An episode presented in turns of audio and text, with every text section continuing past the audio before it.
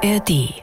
Hallo und herzlich willkommen zu einer neuen Folge von Amerika, wir müssen reden. Auch von mir herzlich willkommen und Happy Memorial Day. der offizielle Startschuss für den Sommer in den USA. Immer der letzte Montag im Mai, richtig?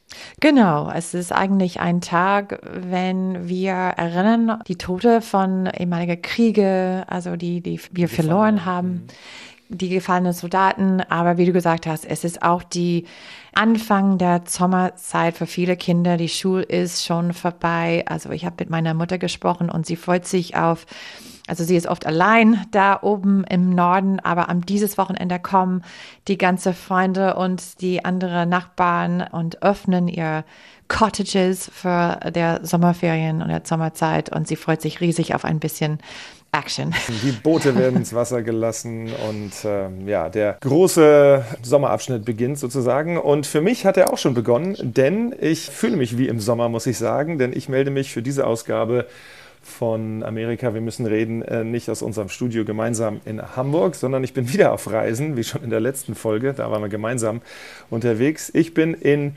Italien. Ja, alleine unterwegs. Also leider ist es noch nicht Sommerferien hier, sonst würden wir gern auch dabei sein. Aber du bist bei der Arbeit und vielleicht erzählst du ein bisschen davon. Genau, ich erkläre mal kurz, warum ich unterwegs bin. Denn ähm, viele Zuhörerinnen und Zuhörer erinnern sich vielleicht oder sicherlich an unsere beiden Filme über die Politik in den USA aus dem ersten Trump, meine Familie und ich, aus der ja dieser Podcast auch entstanden ist und auch der Folgefilm für die Midterms äh, Biden Trump, meine amerikanische Familie und ich. Und weil das auf so ein großes Interesse und so eine riesige Resonanz gestoßen ist, als dann im vergangenen Herbst äh, mit Giorgia Meloni eine neue Regierung in Italien an die Macht kam, und ich habe ja auch italienische Familie, wie viele auch wissen, kam dann die Idee auf, hey, da ist jetzt eine Regierung an der Macht, äh, die Wurzeln in der postfaschistischen Bewegung hat. Und äh, was passiert da eigentlich gerade in Italien? Und da kam die Idee auf zu sagen, okay, dann machen wir doch auch mal einen Film darüber. Also im Prinzip, also der Arbeitstitel ist Meloni, meine italienische Familie und ich. Ähm, ob das dann wirklich auch am Ende der Titel sein wird. Aber der Angang ist natürlich sehr ähnlich. Wir waren jetzt schon im Veneto bei meinem Onkel und meinen Cousinen und haben da schon gedreht und auch bei den Ursprüngen meiner italienischen Familie, auch am Lago Maggiore waren wir schon in Luino, wo mein Vater aufgewachsen ist, mit dem war ich dort und äh, haben so ein bisschen versucht, der aktuellen Lage in diesem Land, in Italien, nachzugehen und werden auch noch ein bisschen weiter unterwegs sein in den kommenden Tagen. Und ja, es ist ganz interessant äh, zu sehen, äh, auch, auch so die Parallelen vielleicht, äh, die es gibt. Also den Satz von deinem Vater, äh, Jiff, der sagt, ich wähle Trump, auch wenn ich mir dabei die Nase zuhalten muss. So ähnlich habe ich das hier auch schon ein paar Mal gehört.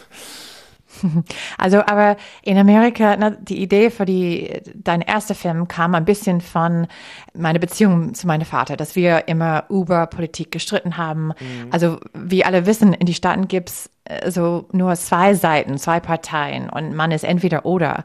Also ist es auch so in Italien oder? Nee, und das ist tatsächlich auch die Herausforderung hier äh, bei diesem Film. Es war in den USA ja relativ leicht, dieses ähm, Schwarz-Weiß so ein bisschen auch zu sehen und zu erkennen. Ne? Also man war klar, bei der eine ist auf der einen Seite oder die andere ist auf der anderen Seite. Und ähm, das ist auch ein bisschen leichter herauszuarbeiten. Und die italienische Politik, ähm, natürlich wie auch die europäische insgesamt vielleicht, aber ist viel fragmentierter und, und viel zersplitterter und ist nicht so ganz klar. Und, und es wird vor allen Dingen auch, das ist der große Unterschied, nicht ganz so gern und offen über über was man wählt gesprochen. In den USA siehst du auf dem Auto kleben die Bumpersticker oder im Vorgarten die Wahlplakate und so. Ist relativ schnell deutlich, also nicht bei allen, aber häufig, wer was gewählt hat oder wo jemand steht politisch, weil es eben nur A oder B gibt. Und äh, in Italien ist das nicht ganz so klar. Was aber auch wiederum interessant ist, ich melde mich hier gerade aus Ferrara und, und da war das, da haben wir oft nicht so sehr über Politik geredet mit Freunden hier aus der Kindheit vom Strand, mhm. die mhm. hier leben, die ich gerade besuche. Und das ist so ein bisschen, ja. Ähm, das kann ein bisschen unangenehm sein, ne, über Politik zu reden oder, oder diese Frage zu stellen. Also findest du auch dieses Mal, ich meine, es war Trump meine amerikanische Familie und ich, aber es war auch deine Schwiegerfamilie, ne? Es war mhm. meine amerikanische Familie, was auch deins ist, aber dieses Mal steht dein Papa, dein Onkel vor der Kamera. Also ist es ein großer Unterschied oder? Einerseits schon, andererseits hat es auch ein paar Gespräche bis jetzt schon ermöglicht, die wir so noch nie richtig geführt hatten. Weil man, wenn man zu Besuch ist in der Durchfahrt, bei meinem Onkel zum Beispiel, ne, dann stoppt man kurz, man unterhält sich, wie, wie geht es den Kindern, wie geht es bei der Arbeit, so, ne, und, und man macht einen Ausflug, geht Eis essen und so. Und wir haben uns halt hingesetzt und äh, teilweise auch so Aspekte kennengelernt von meinen Cousinen, die ich so nicht wusste. Zum Beispiel ist meine Cousine Paula, das war mir gar nicht so klar, die war fünf Jahre für die Lega im, im lokalen ähm, Bezirksparlament aktiv. Das war auch äh, recht interessant, eben darüber zu reden. Sie ist eine sehr starke venezianische Vertreterin des Veneto, aber es war sehr interessant auf jeden Fall. Bin gespannt auf die weiteren Gespräche und auch so gewisse Parallelen äh, dazu. Insgesamt kann man jetzt vielleicht schon vorab so ein bisschen sagen, habe ich den Eindruck, dass wir uns in Deutschland über die Tatsache, dass jetzt eine Regierung erstmals an der Macht ist, die an der Spitze eben jemanden mit Wurzeln in der postfaschistischen Bewegung hat, da ist, dass in Deutschland da sehr die Alarmglocken geklingelt haben und klingeln. Und hier in Italien ist es vielleicht auch insgesamt, die Italiener sind so ein bisschen entspannter vielleicht, aber hier ist da die Sorge nicht ganz so groß. Den Unterschied habe ich schon gemerkt. So auch selbst die, die sie jetzt auch überhaupt nicht wählen würden, sagen, na ja, außerdem, guck mal, wie oft hat die Regierung schon gewechselt in mehr als 70 Jahren, 75 Jahren Nachkriegsrepublik. Da hat mehr als 70 Regierungen, ja, also die wird dann auch nicht mehr so lange halten oder wie auch immer. Wobei man muss sagen, bislang macht der Giorgia Meloni ja auch zumindest international nach außen hin auch sehr viel, um ja nicht irgendwelche, ja, wie sagen die Amerikaner, not to rock the boat, also nicht, nicht irgendwie groß aufzufallen. Auch weil sie weiß, dass sie eine Menge Gelder aus den EU-Töpfen, gerade für die Post-Pandemie-Aufarbeitung und auch jetzt nach der Flut in Emilia-Romagna ne, sind auch Hilfsgelder aus der EU stehen in Aussicht. Und das ist immer auch so ein bisschen, jetzt nicht für die Fluthilfe, aber so insgesamt die Unterstützungsgelder für Italien sind immer geknüpft an bestimmte Bedingungen. Und bislang sagen auch viele hier, hat Giorgia Meloni die Politik von Mario Draghi einfach fortgesetzt zu großen Teilen. Also ein paar Unterschiede gibt es schon und wir sind ja eben noch mittendrin im Film, also im Drehen. Wir werden auch noch in Rom äh, verschiedene Vertreter treffen. Ähm, also von daher, ja, bin ich mal gespannt. Auf jeden Fall gibt es schon ein Sendedatum, der 18. September bislang in der ARD, im ersten um 20.15 Uhr. Okay, schreibt das alle in den Kalender. Genau. Genau, ich weiß noch nicht, wie der Titel dann heißen wird, äh, aber wie gesagt, es wird um, um okay. Italien gehen diesmal. Naja, ja. vielleicht äh, nach Berlusconi haben die Italiener alles gesehen und erlebt. Insofern ist es schwer, die aufzuregen.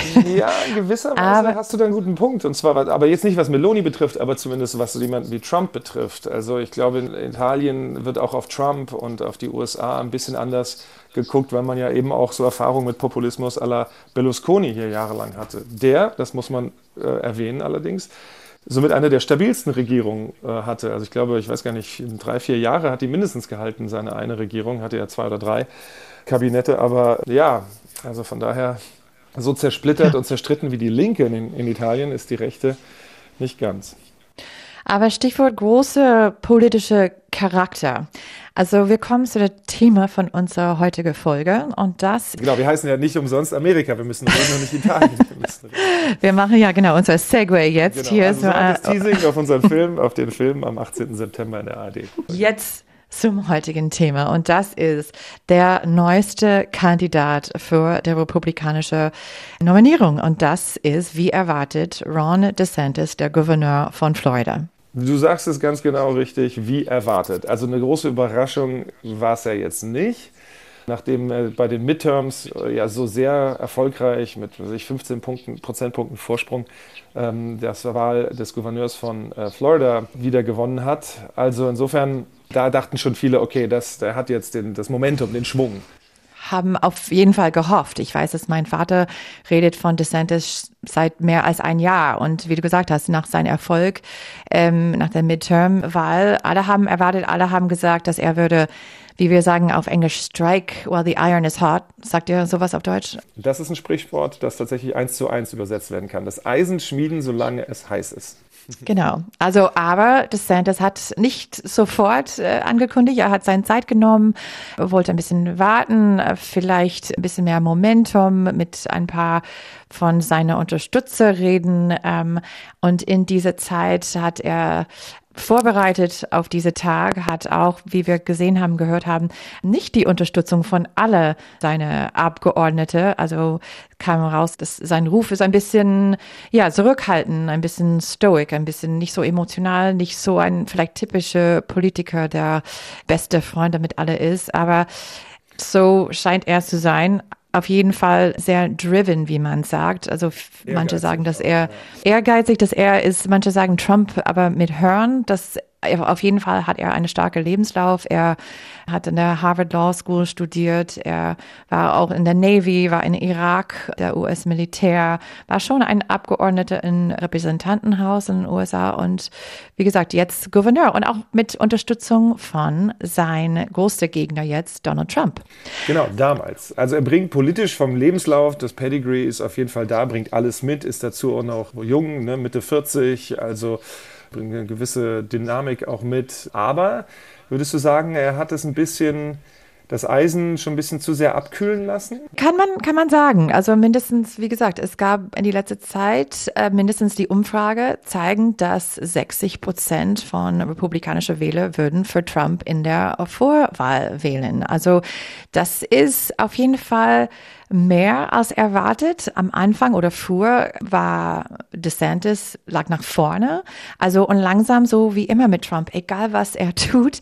Wir haben das schon mehrmals gesagt, aber er hat in 2015 gesagt, ich könnte Fifth Avenue langlaufen und jemand schießen und trotzdem kein Unterstützer verlieren. Und das scheint ein bisschen jetzt der Fall. Er hat auch diese, wir haben schon über der Gerichtsfall, die, die Prozess gegen Trump von Eugene Carroll, das er verloren hat, aber auch andere juristische Herausforderungen, die kommen jetzt in die nächste Zeit. Und trotzdem, die Zahlen steigen. Also das ist ein bisschen überraschend aber. Ja, also ähm, der Appeal, den DeSantis hat für Republikaner vom Schlage deines Vaters, ist eben, dass er wie Trump ist von der Politik, aber weniger Drama. Eben keine Gerichtsverfahren am Hals, kein Poltern, äh, gepflegter Auftritt und so weiter und so fort. Nur das Problem ist, ich habe gerade ein Zitat gelesen von jemandem aus dem Trump-Camp. Das ist so ein bisschen wie, warum solltest du eine Rolling Stones Coverband äh, sehen wollen, hören wollen, wenn die Rolling Stones selbst noch aktiv auf Tour sind? Und warum dann das, gleich das, das Original? Ne? Ja, das ist das tatsächlich. Aber für Leute wie mein Vater, die sind er ist ein Fan von Trumps Politik und das hat er mehrmals gesagt. Er mag, was Trump gemacht hat, geschafft hat, aber er mag Trumps selber nicht. Er mag der bombastische Art nicht, wie er twittert, wie er immer unangenehme Sachen sagt. Und deswegen findet mein Vater, dass DeSantis ist also ein Art Trump ohne diese ganze bombastische der Charakter und das findet er gar nicht gut. Er will das verabschieden, aber trotzdem er will jemand, der redet über Steuersenkung, der redet über der Wirtschaft, der redet über die Krise an die Grenze und einen Mauer bauen. Also insofern eigentlich, also soll er auch dann vielleicht gut finden, diese ganze Kulturkrieg-Thema, die DeSantis so häufig benutzt, ein bisschen Aufmerksamkeit zu kriegen. Zum Beispiel genau. sein Don't Say Gay-Gesetz, mhm. also seine äh, die neue Abtreibungsverbot, das äh, verbietet Frauen eine Abtreibung zu haben nach der sechsten Schwangerschaftswoche. Also, Wo viele Frauen noch gar nicht wissen, dass sie schwanger sind. Genau. Und solche Sachen findet meine Vater zum Beispiel, das hat mich überrascht, aber er sagt, das kann er einfach auch weglassen. Das ist nur eine politische Theater, also mehr Aufmerksamkeit von Trumps Basis zu kriegen. Aber er wünscht ein bisschen mehr zurück zu die Wurzel, die, die Reagan-Seiten, die Bush-Seiten. Jemand, der stark mit Business ist, stark gegen hohe Steuer und mehr auf der Wirtschaft konzentriert ist, sagt er. Ich glaube, das Problem ist, dass die Position eines Vaters mittlerweile die Minderheitposition in der Republikanischen Partei ist. Und das wird die, das ist das Problem für Ron DeSantis gegenüber Trump. Trump mhm. ist anders als 2016, wo das noch ziemlich amateurhaft und stümperhaft war und er hat trotzdem dann gewonnen, aber auch sehr viel Familienbetrieb und eine Menge auch ziemlich, wenn man sich überlebt, welche Leute der da auch in seinen Reihen hatten als Kommunikationsdirektor, ne, Scaramucci und, und all die Nasen.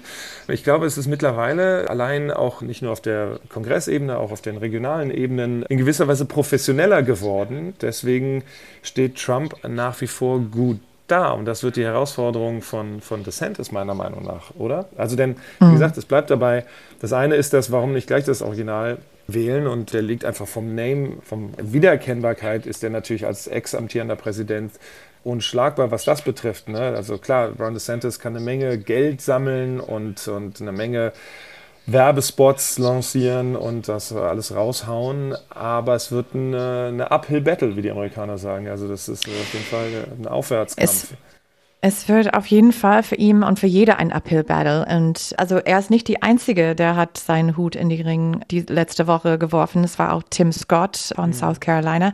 Und also wie wir gesehen haben 2016, die mehrere Kandidaten da auf die Bühne stehen, die bessere Trumps Chancen. Und das ist, weil er hat schon diese Basis. Die Unterstützer, die bleiben total treu, egal was passiert. Und dann, ja, das ist schwer zu schätzen, wie viel, aber sagen wir so 30 Prozent. Und wenn wir 10, 12, 14 andere Kandidaten haben und die müssen dann diese andere 70 Prozent teilen, dann ist das nicht genug, also Trump zu besiegen. Genau, weil gerade bei den republikanischen Vorwahlen, anders als bei vielen demokratischen Vorwahlen, also den innerparteilichen Ausscheidungskämpfen, da wird es ja proportional verteilt bei den Demokraten in den meisten Staaten. Aber in vielen Staaten bei den republikanischen Vorwahlen ist dieses Winner-Takes-All-Prinzip. Und wenn du die Stimmen eben zersplitterst, in verschiedene Kandidaten verteilst, dann braucht einer nur ein bisschen die Nase vorn haben. In dem Moment, wo er aber sie vorne hat und den Staat gewinnt, die Vorwahl in dem Staat für seine Partei, dann kriegt mhm. er alle delegierten Stimmen dieses Staates. Und das spielt Trump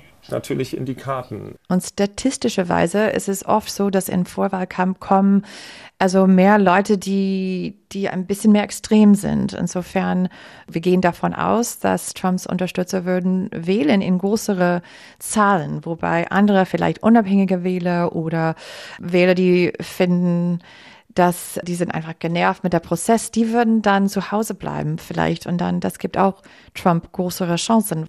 Aber auch bedeutet ist, dass er hat wahrscheinlich, wenn, wie wir gesehen haben in die Midterm, in der Zwischenwahlkampf, dass diese extremen Kandidaten, die waren dann in der Vorwahlkampf vor der republikanischen Nominierung, die haben dann verloren in die große Contest gegen Demokraten. Und das ist der Hoffnung wahrscheinlich von die Demokraten.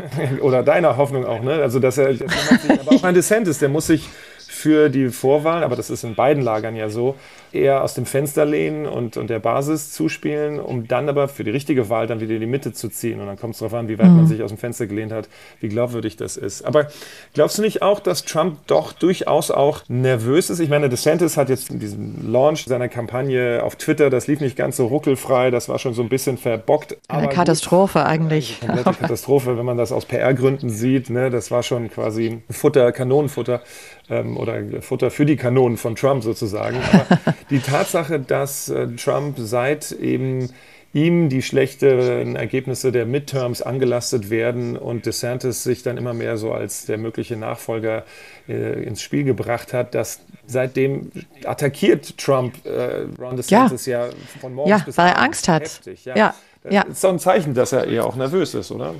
Ja, auf jeden Fall. Er hat Angst vor DeSantis. Deswegen gibt er auch schon seine berühmte Spitzname. Er heißt schon Ron DeSanctimonious oder Pudding Fingers. Das verstehe ich eigentlich nicht. Ja. Trump hat auch eine wann war das 2016, als jemand hat gesagt, dass er kleine Hände hat. Ich glaube, das macht ihm ein bisschen unsicher. Aber Meatball habe ich auch gehört. Ich weiß nicht. Und jetzt seit dann kann ich nicht Ron DeSantis' Gesicht sehen, ohne an einen Fleischklöße zu denken. Ja, aber das ist das perfide an Trump. Der, der zieht irgendeinen so miesen, ja. fiesen äh, ja. Spitznamen raus und es bleibt hängen. Und es war schon bei, bei, bei Jeb Bush, wen hat er, wie hat er den genannt? Ähm, Low Energy Low, Jab ja, war das? Jedes oder? Mal, wenn du ihn gesehen hast, wenn er aber nicht so energiegeladen auf die Bühne trat, oh ja. Oder Crooked Hillary oder Lion Ted. Ich meine, die sind alle Spitznamen, die kommen wirklich von einem Viertklässler. Die sind so, also immature, die sind oft so doof. Wie gesagt, Pudding Fingers, was bedeutet das eigentlich? Aber die bleiben im Kopf. Also er ist, wenn jemand ein Kompliment äh, an Trump geben muss, muss man sagen, ein Master von Marketing. Also die mhm. wirklich, diese Namen bleiben und haben auch manchmal dann Einfluss auf die Wähler, auf jeden Fall. So Ron DeSantis wird zu Ron DeSanctimonious. Also Sanctimonious, das übersetzt man so mit scheinheilig. Besser wisse auch ein bisschen, ne, so dass er tut alles besser, macht alles besser als anders. Also und so, was eigentlich Trump Trumps Unterstützer gar nicht mögen. Also Insofern, ja, aber, aber es bleibt. Es bleibt im Kopf auf jeden Fall. Und wie gesagt, die Namen kommen, weil Trump Angst hat. Und als Tim Scott gesagt hat, dass er also ähm, hat seine Kandidatur angekündigt. Trump hat gesagt, herzlich willkommen. Also wie gesagt, er will sehen, dass mehr Leute reinkommen in die Gruppe. Aber also wenn jemand eine Chance hat, glaubt Trump, das äh, könnte das äh, DeSantis sein. Und man muss auch sagen, dass Trump hat für ähm, Ron DeSantis unterstützt, als er für das erste ja, Mal ähm, in seine, seine Gouverneur Kampagne hat er also DeSantis äh, empfohlen. DeSantis hat auch eine Werbespot gemacht, wo er hat Legos gespielt mit seinem Sohn und hat eine Mauer gebaut und hat auch gesagt, guck mal, wir bauen eine Mauer wie Trump. Und dann hat zusammen mit seiner Tochter The Art of the Deal, Trumps Buch, äh, zusammengelesen. Also insofern war das eine, für eine Weile eine Liebesgeschichte. Und man muss sagen, das ist das absolut Gegenteil jetzt. Aber man muss auch sagen, dass äh, DeSantis versucht auf jeden Fall nicht Trumps Name zu sagen. Wie wir wissen, alle, die gegen Trump direkt gegen eins zu eins Kopf zu Kopf gehen, haben oft verloren oder sind in Rente gegangen danach oder irgendwas. Und DeSantis versucht, seine Basis zu begeistern, ohne seinen Namen zu sagen. Also was eine wirklich schwere, schwere Sache ist. Und ich glaube, er kann das nicht viel länger machen. Ja, also ich glaube eben auch, weil er ist der, der nachlegen muss. Also er ist nicht der, der führt. Er muss quasi irgendwie was machen. Er muss auch Trump Attacke. angreifen. Ne? Also ja. Sonst, wenn ja. das so weiter äh, auf dem Niveau weiter durchs Ziel geht, dann, dann wird was das mit seiner Kandidatur. Also ja. es bleibt dieses Problem, dieses, was ich eingangs sagte, ne, mit dem Original. Warum nicht dann gleich das wählen? Ähm, auch wenn viele die Art von DeSantis vielleicht besser fänden oder besser mögen. Ich glaube, mittlerweile ist Trump einfach das Establishment. Und das perfide auch wiederum an Trump ist, dass er einerseits das Establishment ist, ne, als ehemaliger Präsident und dadurch quasi auch die ganze Infrastruktur der Partei durchzogen hat und überall auch Vertreter und Anhänger hat. Ähm, und wie, wie, du sagtest, selbst in Florida, nicht alle Abgeordneten von Florida sind für ihren Gouverneur, sondern eben eher auch für Donald Trump. Und gleichzeitig schafft es Trump immer wieder, als der Außenseiter sich darzustellen, auch jetzt durch die Gerichtsverfahren gegen ihn und durch das Märchen der gestohlenen Wahl, dass der quasi der, der vom Establishment rausgedrängt wurde und die Hexenjagd auf ihn gestartet worden ist. Und, und er aber für die Interessen des armen Mannes ungefähr äh, da mhm. ins Feld zieht. Und das ist irgendwie, das muss man ihm auch lassen, das schafft. Genau. Man versteht es nicht so ganz, wie ihm das gelingt, weil es ist so offensichtlich ähm, nicht richtig, aber, aber es, es schafft er irgendwie diesen Spagat hinzukriegen und das mhm. ist das Problem. Und du siehst ja auch, dass andere, die schon den Hut in den Ring geworfen haben bei den Republikanern, ja. auch eher nicht Trump attackieren, weil das eben so nach hinten losgehen kann, als auch jetzt Ron DeSantis, den sie vielleicht, entweder wollen sie sich als Vizepräsidenten in Position bringen für Trump oder ähm, ja, sie wollen erstmal da das Feld für Platz zwei sortieren, um dann zu gucken, ob man dann einen Zweikampf am Ende hat. Ich meine, die mhm. Partei bei den Demokraten als Bernie Sanders führte plötzlich in den Umfragen und vorne lag äh, nach den ersten Primaries, hat sich dann auch um Joe Biden geschart, weil man wusste, der wird dann, ähm, der ist zu weit links, der wird in der Präsidentschaftswahl dann nicht gewinnen können. Ähm, ich glaube aber, das wird es so bei der Republikanischen Partei, zumindest sehe ich es noch nicht, nicht, äh, glaube ich, geben, dass, dass, dass man sich mhm. dann da zusammenschart um, um einen Kandidaten, sondern es bleibt frakturiert, das Feld. Also man sagt so häufig, dass die Amerikaner wollen, einen Kandidat, mit wem die ein Bier trinken können. Ne? Mhm. Und Trump ähm, hat es geschafft, ein bisschen the Everyman zu sein. Ein bisschen dieses Gefühl, dass, na, so, hey, guck mal, er sagt, was ich denke, aber was ich dachte, ich dürfte nicht sagen. Und da sagt er das und wir verstehen uns. Und mit ihm könnte ich, also wir können uns gut verstehen, so genau wie George W. Bush. Mit dem könnte ich ein Bier trinken. Und das ist auch der Vorteil. Ne? Also er ist auf die Bühne, er, he's an Entertainer. Ne? Also er steht da, alle lachen. Das haben wir auch in der CNN Town Hall gesehen.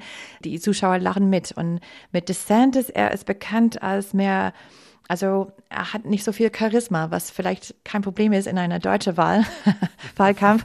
Aber in Amerika ist das anders. Es ist ganz anders. So die, die Wähler müssen eine Art Verbindung manchmal fühlen, aber, ein Connection. Aber Stichwort, dann wiederum, Stichwort Low Charisma. Ich meine, Joe Biden äh, bemüht sich und, und macht vieles, aber ist jetzt ja auch nicht, auch in seinem Alter, nicht derjenige, der jetzt die Mengen und hm. Massen mitreißt. Eigentlich hätte ein DeSantis, auch weil er halb so alt ist wie Joe Biden, in einer Präsidentschaftswahl, wäre er der republikanische Kandidat, doch eigentlich ganz gute Chancen, oder? Also das, ich glaube, ist der Albtraum von der Demokratischen Partei. Ich persönlich glaube, dass der Kandidat würde. Genau, ehrlich gesagt, jede andere als Trump, weil also ich glaube, wie Biden gesagt hat, ich habe das schon einmal gemacht, ich habe gewonnen gegen Trump, ich kann das wieder machen. Also ich glaube, vielleicht das ist es ist nicht so falsch, weil viele Leute, die können einfach nicht Trump eine zweite Amtszeit geben. Aber ich glaube, besonders wenn eine DeSantis oder eine, weiß ich nicht, Nikki Haley vielleicht auch sogar, steht mhm. da an die Bühne neben einer 81 Jahre alte äh, Biden wird er sein, also nächstes Jahr vor der Wahl und sehen dann diese Mann die nur halb so alt ist oder eine Frau, der 30 Jahre jünger ist oder was auch immer. Diese Optik, also macht einen großen Eindruck. Besonders wenn wir, wir wissen schon, dass in die Umfrage die Mehrheit von Demokraten selber sagen, dass hm, entweder Biden ist zu alt oder Bidens Alter macht mich Sorgen. Mhm. Und für Leute wie republikanische Wähler, wie, wie mein Vater, also er hat auch Todesangst, würde ich sagen, vor der Fall, dass in eine zweite Amtszeit von Biden, wenn er also nicht weitermachen kann, hat ein gesundheitliches Problem, dass seine Vize Kamala Harris wird dann seine Stelle übernehmen. Und das für viele Republikaner ist eine große Gefahr. Auf jeden Fall. Aber dann ist es doch eigentlich, gut, es ist, muss man dazu noch sagen, wir reden jetzt hier von einer Wahl, die im November des kommenden Jahres stattfindet. Ja. Ne? Also es ja. ist noch eine Menge ja. hin und auch die Primaries beginnen erst im Januar, Februar. Dieser ganze innerparteiliche Wahlkampf zieht sich dann ins Frühjahr, März, April, spätestens im Mai ist dann die Messe zwar gelesen, dann wird klar, wer gegen Joe Biden antritt. Aber ähm, da kann auch viel passieren. Ne? Und wir haben auch schon viele gesehen, die früh gestartet sind und dann einfach zu früh gesprungen sind und dann zu kurz gesprungen sind. Eigentlich ist es doch gerade unter den Umständen, die du gerade beschreibst, äh, dann doch schwer zu erklären, warum Trump jetzt so der Frontrunner ist. Beziehungsweise wir haben ein paar Argumente und Punkte ja gerade auch aufgezählt und beleuchtet und benannt, aber mit dem Blick auf die allgemeine Wahl dann im November 24, das ist doch bei den Demokraten war es, wie gesagt, mit Blick auf Joe Biden und Bernie Sanders ein wichtiges Argument für Joe Bidens Sieg. Ähm, warum ist das nicht unbedingt so zwingend bei den Republikanern? Das ist echt äh, erstaunlich. Hm. Einen letzten Punkt wollte ich noch kurz ansprechen, Jiff, dieser Kulturkampf, du hast es vorhin kurz mal angerissen bei Ron mhm. DeSantis, mhm. er wird nicht umsonst mit äh, Florida, where wokeness comes to die, ne, wo diese woke Kulturkampfbewegung ja. beendet wird und stirbt. Und das ist aber doch etwas, das sehr ankommt bei vielen republikanischen Wählern. Bei vielen, also wie gesagt, mein Vater also würde weniger davon hören, obwohl ähm, er hat mich neulich eine E-Mail geschrieben mit der Titel State of the Union und hat auch gesagt, ja, und diese Männer dürfen als Frauen in sportliche Wettbewerb teilnehmen und das geht gar nicht. Und das ist irgendwas auf jeden Fall, dass er hört jetzt von die Nachrichten, die er guckt oder von DeSantis selber. Also diese, langsam diese Themen kommen. Wir haben so letzte Woche gesehen, dass in Miami, es gibt ein, ein Buchverbot in mancher Schule oder mindestens es gibt der Möglichkeit für Eltern in die Schule von ihren Kindern zu sagen, dieses Buch gehört nicht hier. Ich will nicht, dass mein Kind dieses Buch äh, liest und dann ähm, darf das rausholen von der Bibliothek. Und ein Buch zum Beispiel, das äh, rausgeholt war, war das Gedicht von Amanda Gorman, das sie gelesen hat bei die Inauguration von Joe Biden. Hm. Also solche Sachen. Also manche Sachen sind, ah ja, das ist eine Geschichte über ein Kind mit zwei Vätern zum Beispiel oder über Homosexualität. Das schon ähm, ist in dieser Don't Say Gay Gesetz, das DeSantis auf die Beine gestellt hat. Aber auch andere Sachen. Es ist egal. Die können einfach reingehen und sagen, nö, das, das mag ich nicht. Ob das über ähm, Rassismus ist oder über gesundheitliche Vorsorge für Trans-Kinder Kinder. Er versucht, das ein Thema zu machen, besonders mit Eltern, zu sagen, dass das geht um eure Kinder und Eltern sollen Recht haben.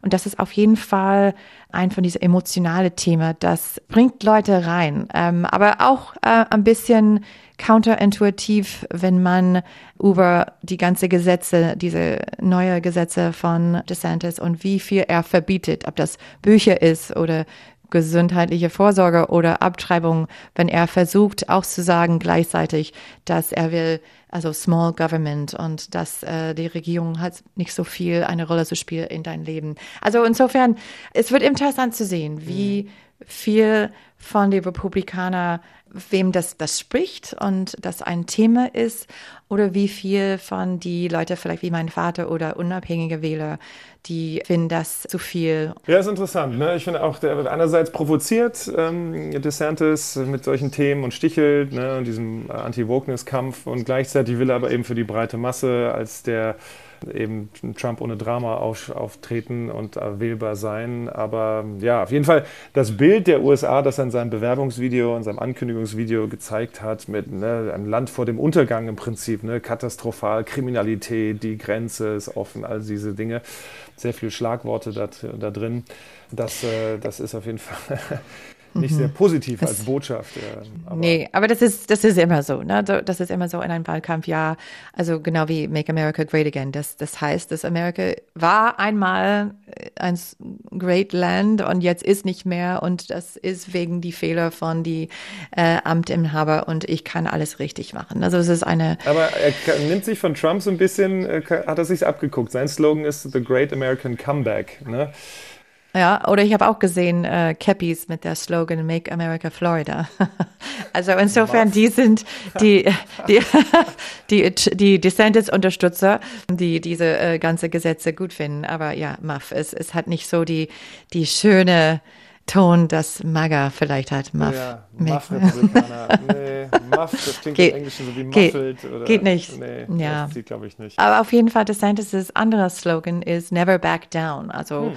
Das heißt, nie aufgeben. Und, und das ähm, zeigt er auch in diesem Fall. Der, der beste Beispiel ist ähm, sein Ärger mit äh, der Walt Disney Corporation und mhm. wie er, die haben äh, gesagt, dass sie fand der Don't Say Gay Gesetz nicht gut und er hat die dann attackiert und hat gesagt, na ja, vielleicht verlierst du deine besondere Status, äh, weil ja, Disney hat äh, Steuererleichterung und solche Dinge ne, im Staat Genau, genau seit Jahren. Und jetzt ähm, sind die in, in einen Kampf. Es geht jetzt vor der Gericht. Insofern ähm, never back down, nie aufgeben. Es, es klingt wie auch, dass er ja, ist nicht so offen für Kompromiss. Ne? Ja, also, never back down kann man aber auch verstehen als nicht zurückschrecken, also keinem Kampf aus dem mhm. Weg gehen. Ne? Also ja, sich nicht scheuen mit, mit offenem Visier. Das kommt vielleicht auch gut an. Aber gerade die Auseinandersetzung mit Walt Disney, dem Konzern, Disney hat ihm aber auch ein paar Minuspunkte eingebracht, glaube ich, weil äh, in den USA sich man muss sagen, alle lieben Disney. Genau, also jedes Kind, jedes Kind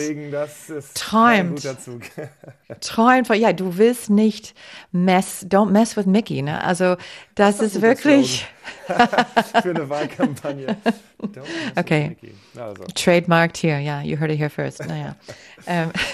Gut, auf jeden Fall, ähm, jetzt ist es offiziell. Ähm, das äh, wird auf jeden Fall eine Menge spannende Auseinandersetzungen geben und wir sind vor allen Dingen auch gespannt auf das erste Duell, TV-Duell, bei dem vielleicht Trump auch gar nicht mitmachen wird, weil er sagt, hier, lass mal hier die Krümel sich auseinander dividieren, den, den Kuchen juckt das nicht, äh, vielleicht von seiner Haltung, aber ähm, das wird auf jeden Fall spannend, äh, wie das äh, ausgehen würde. Ist noch ein bisschen hin.